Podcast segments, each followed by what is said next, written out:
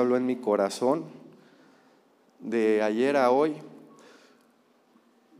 Cuando me suelen invitar a predicar, que por cierto quiero agradecerles a los pastores Yoshimar y Jesse también por la oportunidad y la confianza de que me pueda parar aquí sin ser un pastor, este, y a mis padres también. Mi corazón siempre agradece el poder compartir con ustedes lo que Dios pone en mi corazón. A veces digo, pues, ¿qué hago aquí? ¿No? ¿Para qué estoy aquí? Pero Dios nunca se equivoca. Y he entendido eso a lo largo de la vida, que Él nunca se equivoca. Y este mensaje es un mensaje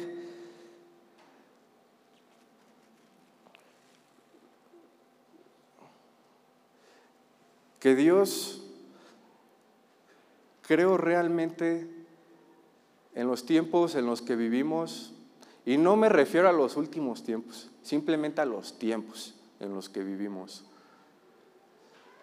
¿En dónde está situada su iglesia y el corazón de su iglesia, globalmente hablando?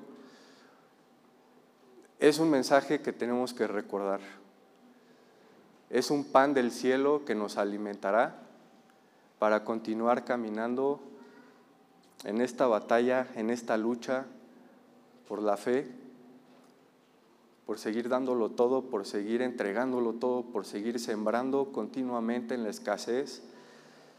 Y para los que no saben, el pan representa comida, es algo que se come, no es decoración. En este caso sí va a ser decoración, porque no me lo voy a comer, pero es algo que simboliza eh, comida para comerte y alimentarte. En los tiempos de Jesús, el pan era la comida eh, más típica junto con el pescado era lo que más se solía consumir en ese entonces, en el Nuevo Testamento y desde el Antiguo. Vemos siempre a Jesús haciendo referencia al pan, el pan de vida, eh, para apuntarnos a algo más grande. Y este pan en sí es meramente un pan. Todos sabemos que el pan no tiene muchos nutrientes ni vitaminas, pero te llena. Cuando tienes hambre y llegas a un restaurante, lo primero que haces es acabarte el pan de la canasta. Y ya cuando llega la sopa y el platillo fuerte, pues ya no, ya no hay espacio, ¿no? Suele pasar. Y es bien chistoso, porque el pan suele ser lo primero que comemos en una comida, incluso hoy en día. Y hoy yo, yo les quiero hablar de un mensaje de un pan de vida que saciará tu hambre.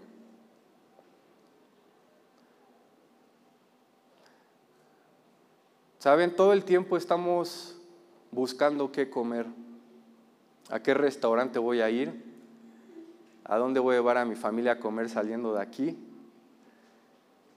a dónde vamos a ir a comer en nuestro aniversario, en nuestro mes de novios, ¿A dónde vamos a ir a comer? Siempre estamos pensando en eso. ¿no? ¿Qué voy a llegar a comer a la casa? ¿Qué hay en el refrigerador? Híjole, se me olvidó hacer el súper. ¿Qué vamos a comer?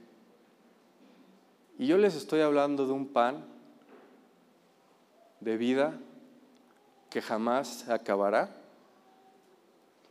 Un pan que no tenemos que buscar por todos lados, todo el tiempo estamos buscando en diferentes lados algo que sacie nuestra hambre, nuestra desesperación, nuestro desánimo, nuestra falta de fe. Estamos buscando en distintos lugares. Y Jesús vino y nos recordó diciéndonos, yo soy el pan de vida. El que coma de mí nunca tendrá hambre. Y pues bueno, si le quieren poner título a este mensaje, se llama propósito eterno. Saben, siempre estamos hablando de un propósito en esta, en esta tierra, estamos hablando del propósito tan grande que Dios tiene para cada uno de nosotros aquí en la tierra, pero se nos olvida que estamos sentados en lugares celestiales, que no estamos sentados en lugares terrenales y nuestro propósito a propósito. Y ahora formamos como hijos de Dios, como su cuerpo parte de este propósito. ¿Ya están ahí? Lucas 24, está después de Génesis. Ah, ¿verdad? Lucas 24, versículo 13. Leeremos del 13 hasta el 35. Comenzamos. Y he aquí dos de ellos iban el mismo día a una aldea llamada Emaus, que estaba a 70 estadios de Jerusalén. E iban hablando entre sí de todas aquellas cosas que habían acontecido. Sucedió que mientras hablaban y discutían entre sí, Jesús mismo se acercó y caminaba con ellos, mas los ojos de ellos estaban velados para que no le conociesen. Y les dijo, ¿qué pláticas son estas que tenéis entre vosotros mientras camináis? ¿Y por qué estás tristes? Respondiendo uno de ellos que se llamaba Cleofas, le dijo, ¿Eres tú el único forastero en Jerusalén que no ha sabido las cosas que en ella han acontecido en estos días? Entonces él les dijo, ¿qué cosas? Y ellos le dijeron, de Jesús Nazareno, que fue varón profeta, poderoso en obra y en palabra delante de Dios y de todo el pueblo y cómo le entregaron los principales sacerdotes y nuestros gobernantes a, sentencia de muerte y le crucificaron. Pero nosotros esperábamos que Él era el que había de redimir a Israel. Y ahora, además de todo esto, hoy es ya el tercer día que esto ha acontecido. Aunque también nos han asombrado unas mujeres de entre nosotros, las que antes del día fueron al sepulcro y como no hallaron su cuerpo, vinieron diciendo que también habían visto visión de ángeles, quienes dijeron que Él vive. Y fueron algunos de los nuestros al sepulcro y hallaron así como las mujeres habían dicho, pero a Él no le vieron. Entonces Él les dijo, oh insensatos y tardos de corazón para creer todo lo que los profetas han dicho. No era necesario que el Cristo, que el Cristo padeciera estas cosas y que entrara en su gloria. Y comenzando desde Moisés y siguiendo por todos los profetas, les declaraba en todas las escrituras lo que de él decían. Llegaron a la aldea donde habían ido y él hizo como que iba más lejos, mas ellos le obligaron a quedarse diciendo, quédate con nosotros porque se hace tarde y el día ya ha declinado. Entró pues a quedarse con ellos. Y aconteció que estando sentado con ellos a la mesa, tomó el pan y lo bendijo, lo partió y les dio. Entonces les fueron abiertos los ojos y le reconocieron. Mas él se desapareció de su vista. Y se decían el uno al otro, ¿No ardía nuestro corazón entre nosotros mientras nos hablaba en el camino y cuando nos abría las escrituras?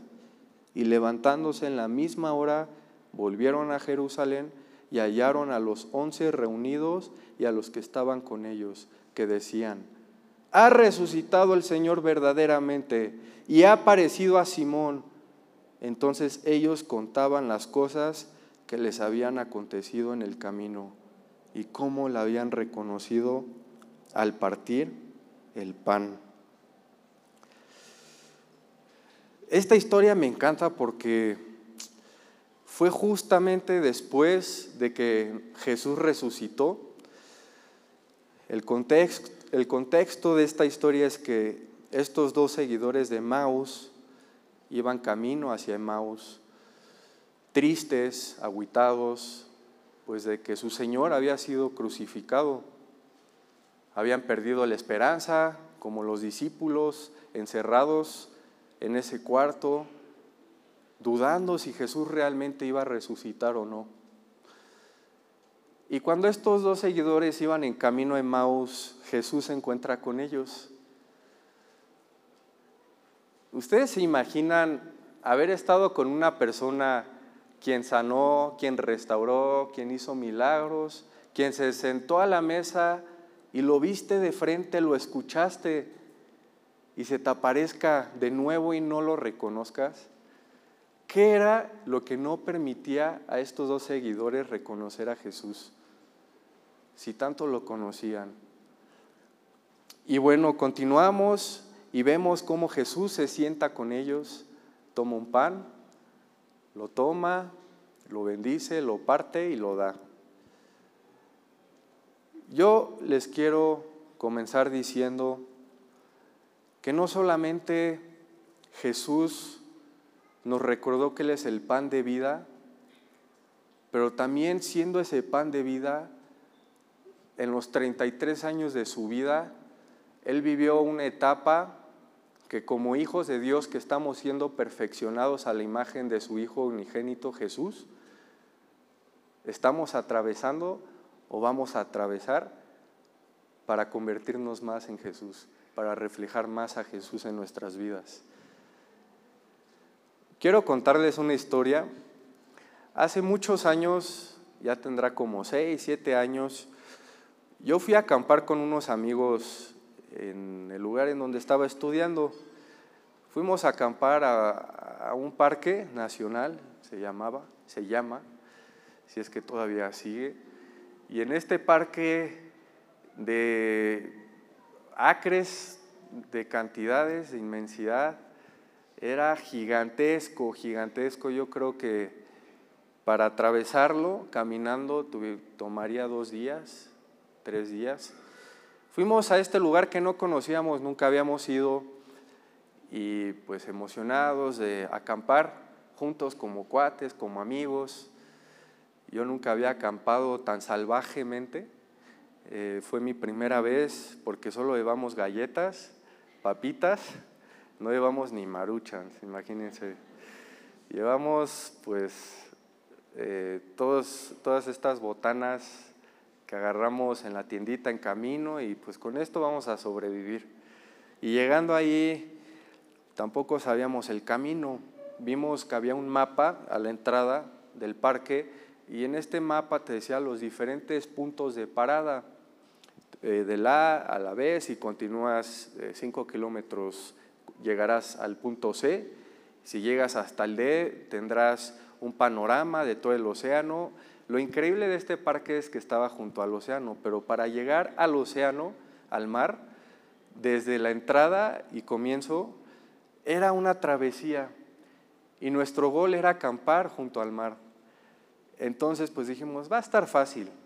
¿no? Llevábamos la tienda de acampar, llevábamos nuestras maletas, y lo peor de todo es que compramos más eh, monsters, más refrescos que lo que llevábamos de papitas y galletas y llevábamos una hielera llena de hielos con todas estas bebidas. Y pues, si ustedes saben, una hielera con hielos atascada de bebidas es pesada. Y dijimos, va a estar bien, vamos a llegar, no hay bronca, está fácil, está papa. Y a los cinco minutos que comenzamos nuestra travesía, basada en este mapa que nos encontramos al, comienzo de todo, nos había dicho tres kilómetros para llegar al punto B. La playa estaba en el D, D de Daniel. Entonces, pues no eran tantas paradas, no eran eh, tantos kilómetros. Y yo la verdad solo pensaba en los kilómetros de un punto al otro, no los pensaba en total porque si no, no me la iba a echar, me, desanimaba un buen. Y pues ya, ¿no? Vamos a los cinco minutos y, este, y yo llevaba la hielera, nos las íbamos pasando. Yo ya no aguantaba a los cinco minutos y ya no quiero acampar. ya me quiero regresar a mi cama, la comodidad, ¿no? Porque ¿cuántos saben que pues la comodidad siempre es algo a lo que somos atraídos y a permanecer dentro de... Y pues ya pasaron todos esos minutos, todos esos kilómetros, pasé yo la hielera y llegamos. Por fin llegamos. Cuando llegamos pusimos la tienda de acampar. No sabíamos armar una tienda de acampar y para variar pues no llevamos el instructivo ni teníamos señal para ver un video, un, tutorial en YouTube. Y pues ahí no las ingenuamos. No sé cómo la logramos construir, pero se construyó. Y estuvimos ahí una hora, nos metimos al mar, se acercó un canguro, de hecho, a la tienda de acampar, y le tomé una foto.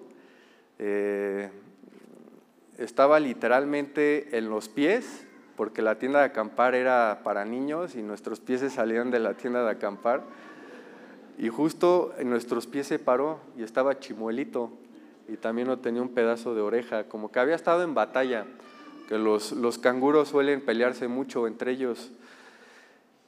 Y ya pasa una hora, nos metemos al mar y cuando regresamos dijimos, pues ¿qué vamos a comer? Pues ¿qué vamos a comer? Solo hay papas, ¿no? Nos, nos comemos nuestras papitas y de repente llegan unos señores con estos atuendos como eh, colores eléctricos, eran amarillos así de los que ves a distancia, como ese amarillo de este hermano aquí.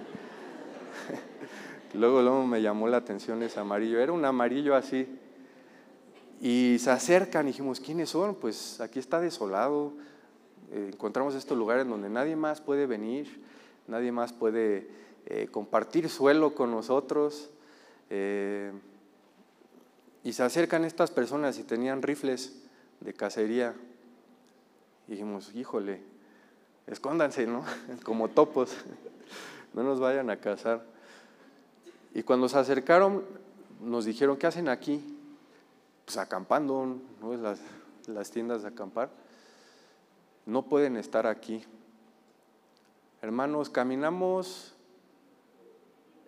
en nuestro recorrido total hora y media de punto A a punto D con una hielera atascada de hielos, con tiendas de acampar, maletas.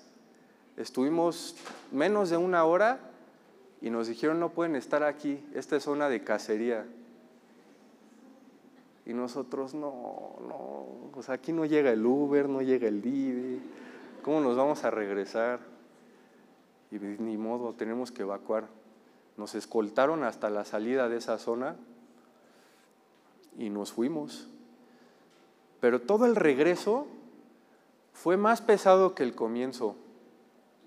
No había pasado una hora, hermanos, apenas estamos recuperándonos de nuestras energías, de nuestras fuerzas. Y yo dije, ya Dios, llévame, o sea, no quiero atravesar esto, no quiero regresar, quiero regresar pero a casa contigo, ¿no? Y pues ni modo, nos tocó otra vez compartir la hielera. Y me acuerdo que el, regreso fue más pesado porque teníamos que subir una montaña, no habían escalones, era puro empiedrado. Y a mí me tocaba la subida de esa montaña con la hielera. Ya no sentía los hombros, ya no sentía la espalda. Eh, estábamos sudando, un calor increíble.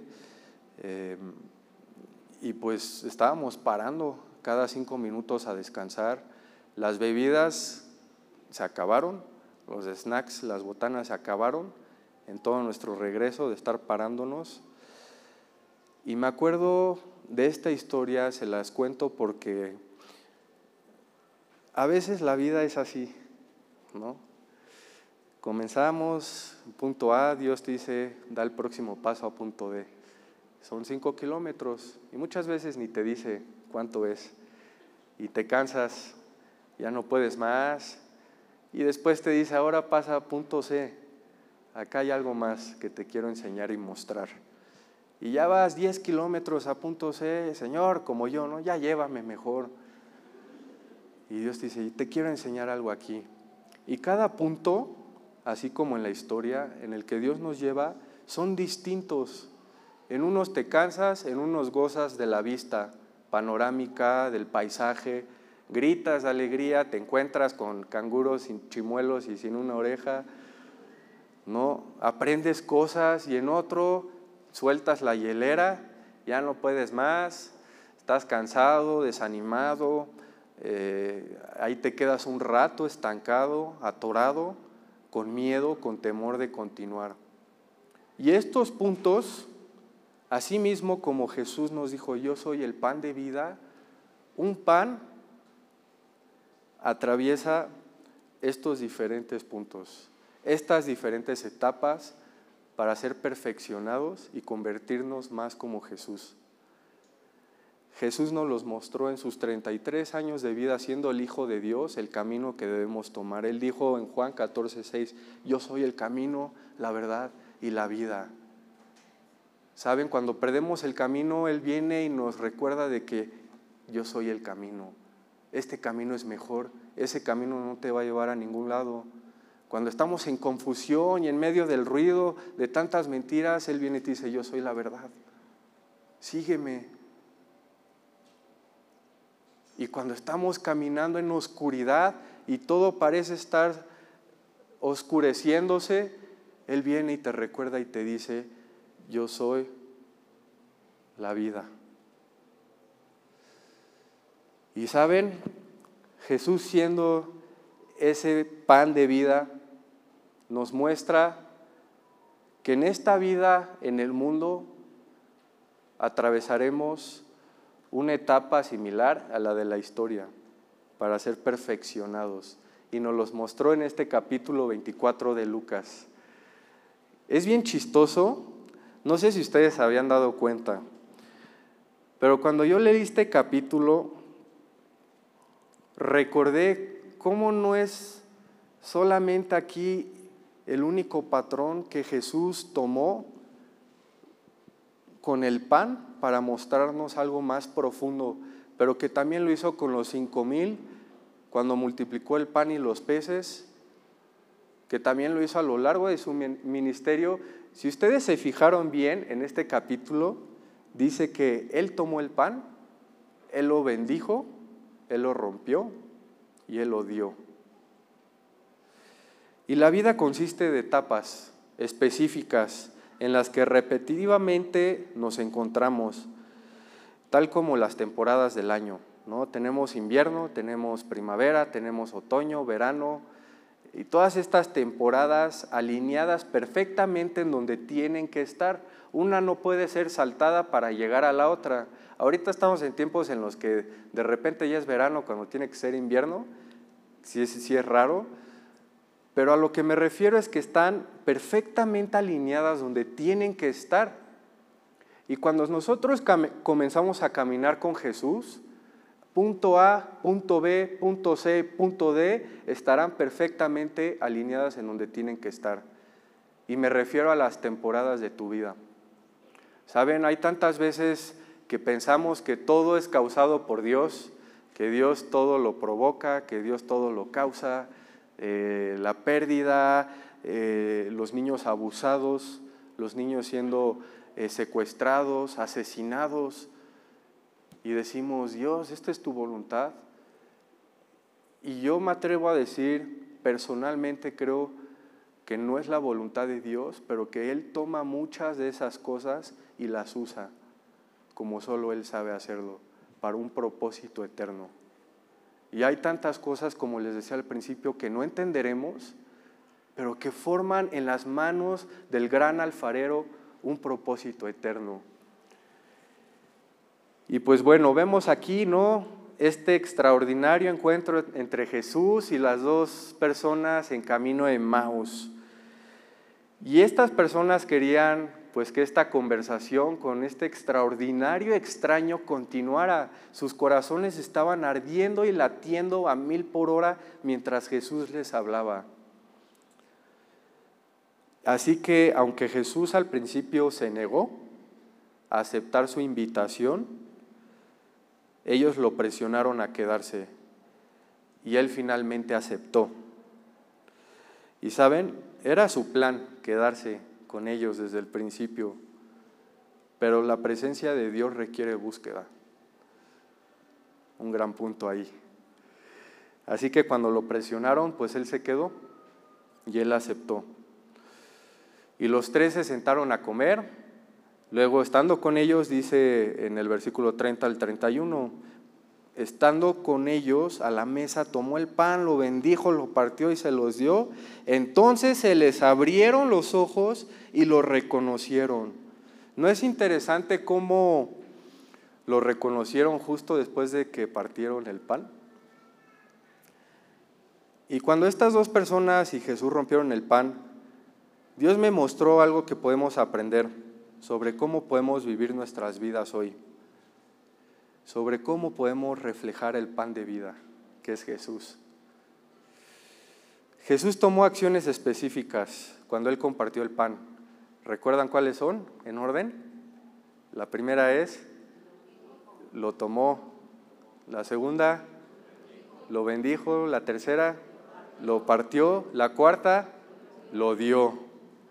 Como les decía, estas acciones solían ser tomadas por Jesús a lo largo de su ministerio, al alimentar a los mil, en la última cena con los discípulos y en este momento en capítulo 24 de Lucas con los dos seguidores de Maus. Y no es solamente el patrón de cómo Jesús sirvió comida, es también el patrón del trabajo de Dios en nuestras vidas.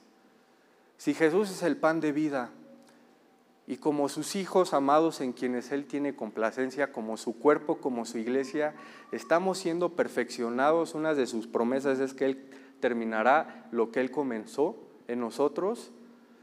Estamos siendo perfeccionados para reflejarlo más a Él en un mundo tan necesitado. Atravesaremos estas etapas que Él mismo atravesó como ese pan de vida.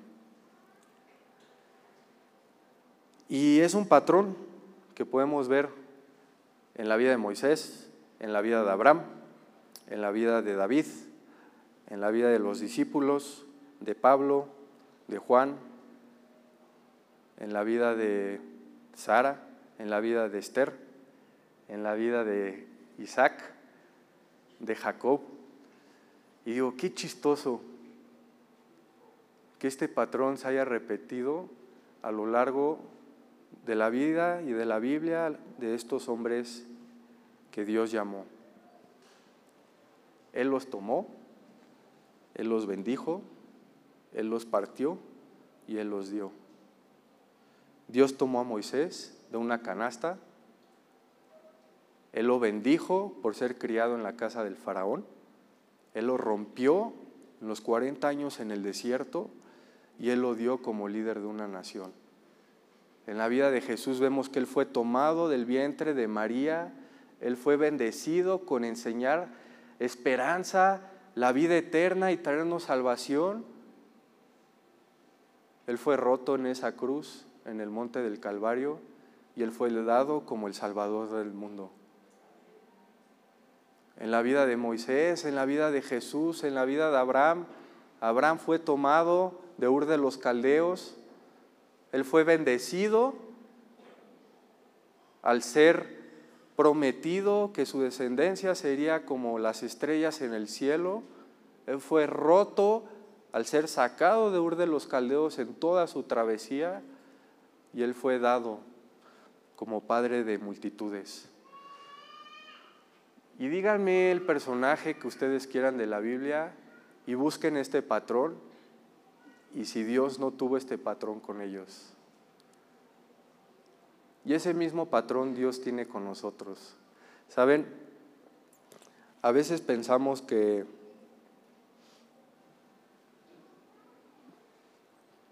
que la manera de Dios de, de, perfeccionar a su Hijo en nuestras vidas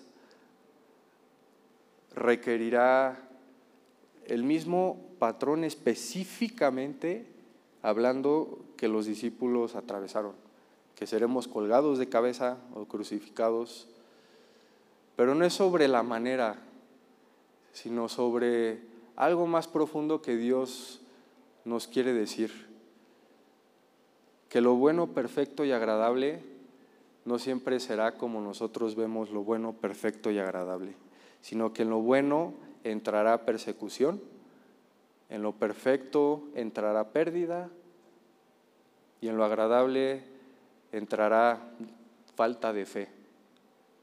Y cómo eso Dios lo toma, lo usa y lo vuelve bueno, perfecto y agradable para un propósito eterno.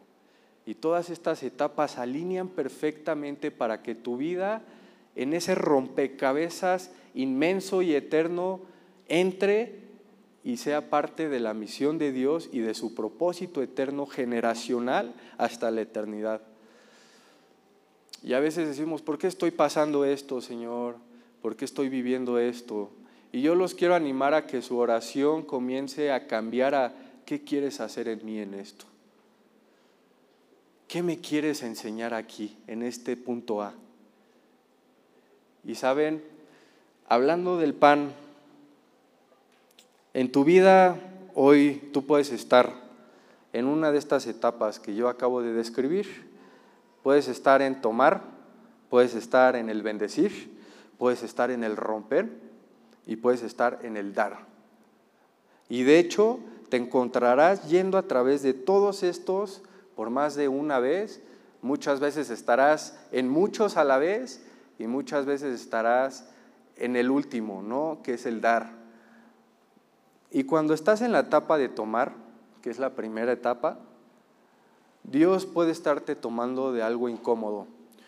Dios puede estar tomándote fuera de tu zona de confort. Dios puede estar tomándote fuera de una relación. Dios puede estar tomándote lejos de una ciudad, de un trabajo, de una posición interna en la que habías permanecido ya por mucho tiempo que te estaba lastimando y estaba lastimando a aquellos a tu alrededor. Dios te puede estar tomando. Saben, me recuerda a José, cómo lo tomó de la casa de su padre Jacob. Y cómo eso desgarró el corazón de Jacob, que su hijo haya sido tomado de su casa. Pero vemos a lo largo de la vida de José que fue tomado, que fue bendecido con el sueño, que fue quebrado y roto al ser echado en un pozo, en la cárcel, y después fue bendecido y después fue dado como líder de una nación para traer vida. Y el tomar puede ser doloroso. El tomar puede implicar cosas que nos hagan dudar de Dios, que agiten nuestra fe. Pero creo que es en este lugar, en la primera etapa, que es tomar, que nos damos cuenta en dónde estamos parados, si realmente nuestra casa está cimentada sobre la roca o está construida en arena. Porque es cuando todo se comienza a mover. Y si en el tomar, en esa etapa de tu vida que Dios te está tomando, comienzas a girar, a dar vueltas, a sentir que te estás cayendo, que no tiene sentido lo que está pasando, dudoso, desanimado, entonces quiero recordarte y preguntarte, ¿en dónde estás construyendo tu casa? Porque no solamente Jesús es el pan de vida, Él es nuestra roca y esperanza.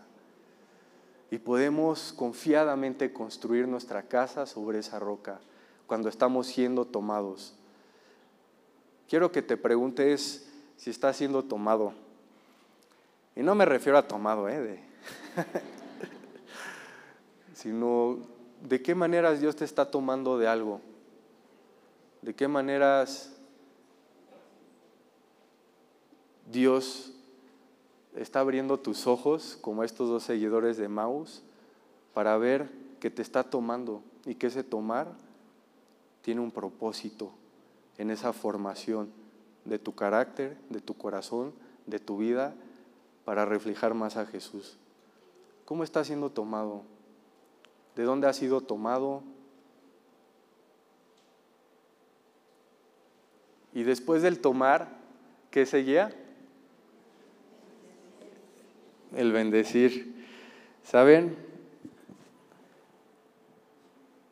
Tal vez Él pueda estar tomándote fuera de un lugar en el que has estado toda tu vida. Cuando los israelitas salieron de Egipto, ellos no salieron de, Egipto, ellos salieron a, salieron a Dios.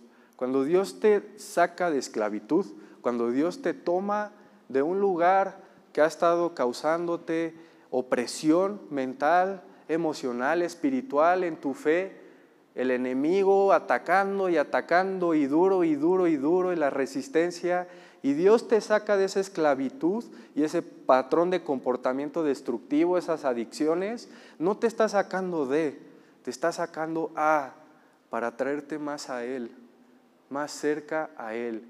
¿Saben? A veces pensamos que lo estaba sacando para llevarlos a la tierra prometida, como se es dicho.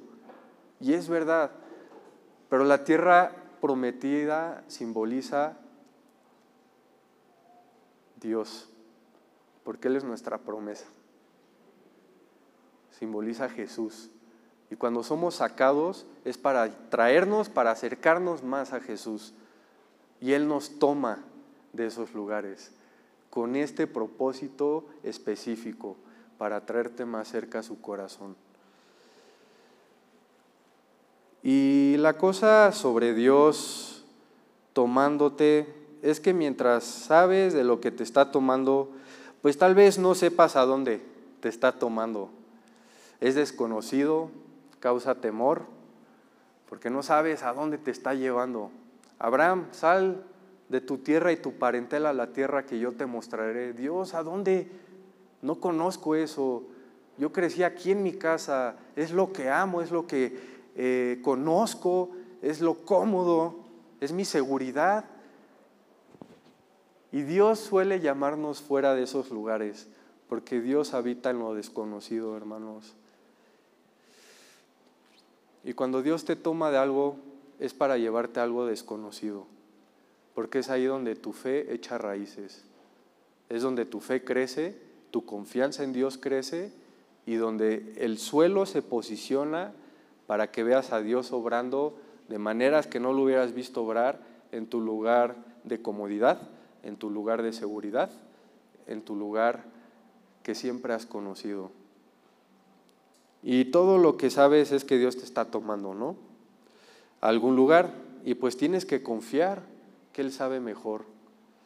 Y las buenas noticias son que Dios no te toma para privarte de algo.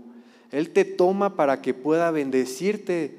Y cuando Dios te está bendiciendo, hace que todo el tomar valga la pena. Pero después de la bendición, ¿qué viene? El romper. Esa es la menos preferida para todos, y me incluyo. Esa es la parte en la que agarras la hielera, te la pones en la espalda y caminas de subida en una montaña. Esa es la parte en la que ya no aguantas el peso, lo quieres soltar, descansar, regresarte a Egipto, regresar a lo cómodo, regresar a lo conocido. Esa es la parte en la que pierdes la esperanza y la visión que Dios tiene para ti por delante. Y en esta parte de romper, Él puede estar rompiendo con tu ego, Él puede estar rompiendo con tu envidia, Él puede estar rompiendo con cosas en tu corazón, Él puede estar rompiendo lazos codependientes hacia otras personas Saben, yo el otro día me di cuenta que era bien codependiente, todavía. Eh, y creo que muchos aquí, creo que todos lo somos, solamente no nos hemos dado cuenta o nos hacemos. Pero somos codependientes de tantas cosas que ni cuenta nos damos, subconscientemente estamos dependiendo de alguna necesidad o que algo que cubre esa necesidad porque como humanos nuestra necesidad más grande es ser aceptados, ser amados y ser afirmados. Y cuando esas tres necesidades principales en el corazón humano no están siendo cubiertas por la fuente de vida, por el pan de vida, por esa agua insaciable que es Jesús, comenzamos a buscar en distintos lugares. Y no nos damos cuenta, la verdad, muchas veces. No nos damos cuenta. Y esto me recuerda a la parte que Pedro estaba caminando en el agua. Cuando Pedro caminaba en el agua, lo único que comenzó a ver en esa invitación a caminar en el agua fue a Jesús llamándole. Y una vez que puso pie en el agua, comenzó a ver a la derecha, comenzó a ver a la izquierda, comenzó a enfocarse en los vientos, en los mares, cómo azotaban continuamente y comenzó a hundirse, como bien conocemos la historia. Y saben, eso es lo que pasa cuando Dios nos toma de algún lugar. Todo se vuelve ruidoso a nuestro alrededor. Comienzan las olas a azotar, comienzan los vientos a soplar y nuestra mirada cambia hacia eso y perdemos de vista a Jesús.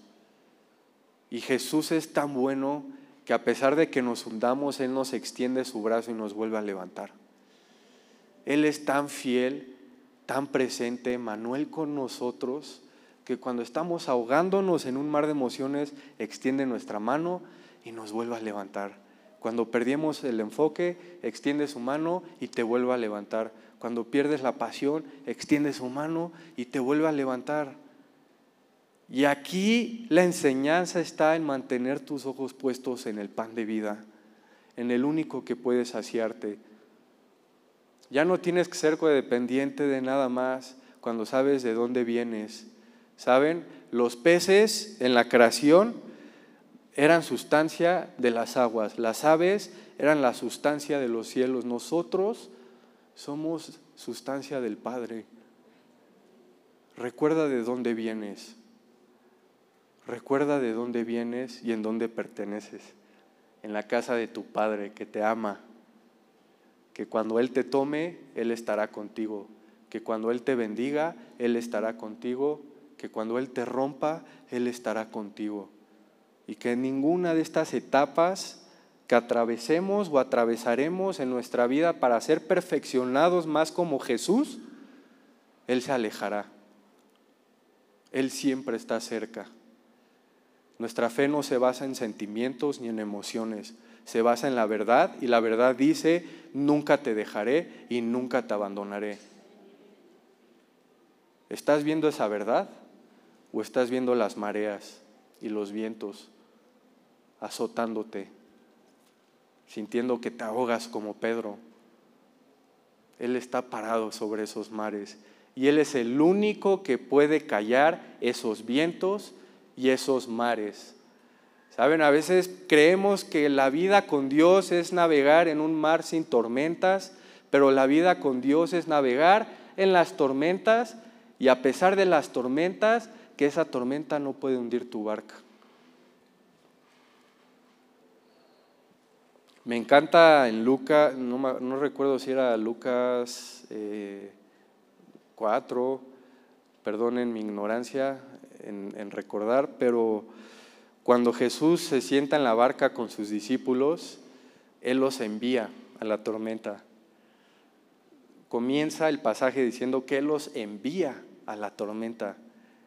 Cuando Jesús fue bautizado y recibió la afirmación del Padre, dice que el Espíritu en Mateo 4 lo guió al desierto. Y a veces, cuando caminamos con Jesús, a veces entramos en un desierto, entramos en ese romper, entramos, ¿saben?, en esas tormentas como los discípulos en el bote. Y aquí lo que me encanta, si me acompañan con el pianito, ya para acabar, es que, porque el piano siempre hace todo más espiritual, ¿a poco no? Se me, he dado cuenta en las, en las prédicas que me han tocado dar que cuando sube el piano ya es cuando veo lágrimas digo, tanto tiempo yo hablando y solo con el piano lloran. Eh, en esta barca Jesús los llama a subirse y entran de inmediato en una tormenta. Y cuando entran vemos a Jesús dormido. Y a mí esto me enseñó una gran lección, no al leerlo, sino al vivirlo. Porque ¿cuántos saben que es cuando lo vives que se vuelve real? ¿Saben? Que se vuelve poderoso. Tantas veces escuchando Dios te ama, Dios contigo, pero cuando realmente lo vives y experimentas ese amor en la ruptura, experimentas esa presencia cercana en la pérdida, dices, wow. Y fue tan real porque en estas etapas A, B, C, D, que caminemos en la vida, en el que seamos tomados como ese pan en las manos de Jesús, en el que seamos tomados, en el que seamos bendecidos, en el que seamos rotos. Él está en esa barca. ¿Saben? Y la paz no es un lugar, no es un sentimiento, es una persona. Y su nombre es Jesús. Cuando sabes quién es tu paz, puedes funcionar incluso cuando nada es funcional a tu alrededor. Y a pesar de que azoten una y otra vez en esa ruptura, puedes recordar que Él está sentado en tu barca, cómodo, en paz, y porque Él tiene paz, tú puedes tener paz. ¿Saben por qué? Porque Él está en control. Él está en control de toda la transición que tu vida tome. Él lo toma como el gran alfarero y lo usa para un propósito eterno. El tomar, el dar, el bendecir, el romper, todo forma parte de un propósito eterno. Él es tan bueno que no lo hace solamente porque te ama, pero también para que bendigas y seas esa antorcha ardiente que el mundo tanto necesita, esa extensión de su amor, esa extensión de su compasión, porque después del bendecir, ¿qué pasa? Él dio. Y es esta parte la que me encanta. No sé en dónde te encuentres hoy. Tal vez estás en varias a la vez. Tal vez estás en una y pases de una a la tercera o regreses a la segunda. Pero estas etapas de Jesús rompiendo el pan, Él continuamente lo hizo en sus discípulos, en todos estos hombres de la fe, y yo sé que lo está haciendo en nosotros, con el propósito de formar parte de algo más grande que nosotros mismos, como su iglesia, como su cuerpo. Tal vez te esté dando en este momento a tu vecino, tal vez te esté dando a tu mamá, a tu hijo, como esa extensión de amor, como esa extensión de esperanza.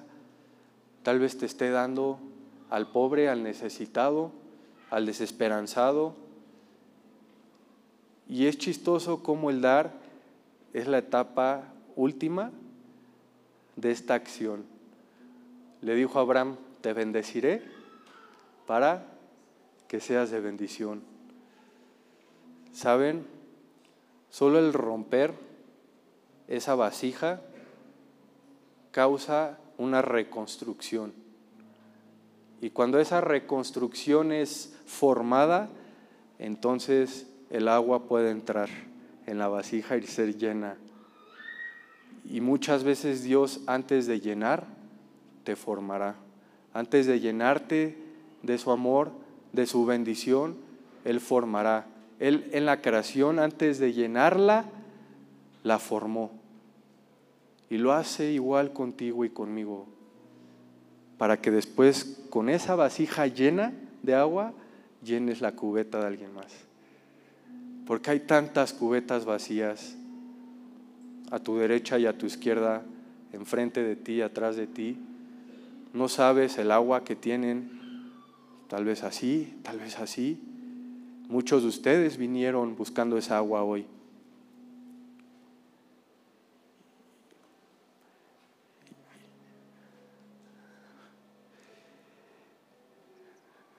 Y Jesús te dice, yo soy el pan. Yo soy el agua. ¿Tienes sed? ¿Tienes hambre? Ven. Y mientras me sigas, tu vida en mis manos será como un pan. Te tomaré, te bendeciré, te romperé, te daré. Y saben, el pan nunca estuvo lejos de las manos de Jesús con los dos seguidores de Maus. El pan siempre estuvo en sus manos. Cuando Él lo rompió, cuando Él lo dio, cuando Él lo bendijo, siempre permaneció en sus manos. Y donde estés, estás en sus manos. Iglesia, es tiempo de que abramos nuestros ojos y nos demos cuenta que el alfarero con el barro, así como Dios con su iglesia, con sus hijos, con sus hijas, está formando una obra maestra y que no es solamente para ti, porque te ama, sí te ama, y dio su vida por ti en esa cruz, para traerte esa vida eterna, para hacer ese pan de vida, pero también lo hace para que seas de bendición. No se queda ahí, porque Dios es un Dios de familia, Dios es un Dios de generaciones, y por eso se vuelve un propósito eterno.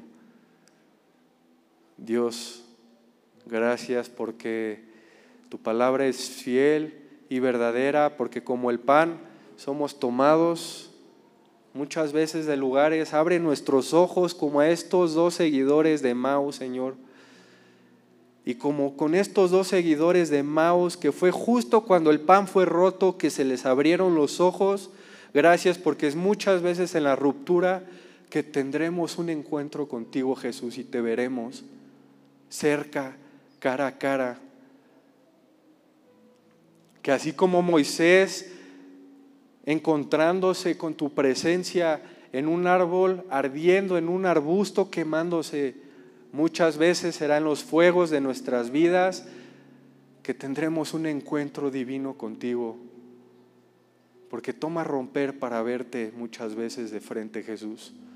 Abre nuestros ojos a estas etapas para ser intencionales, que en el tomar en el bendecir, en el romper, en el dar, podamos recordar que estamos siendo tomados y usados en tus manos como el alfarero como, con el barro para un propósito eterno, para reflejarte a ti Jesús, al pan de vida, al pan de vida que este mundo te necesita, que tu iglesia necesita.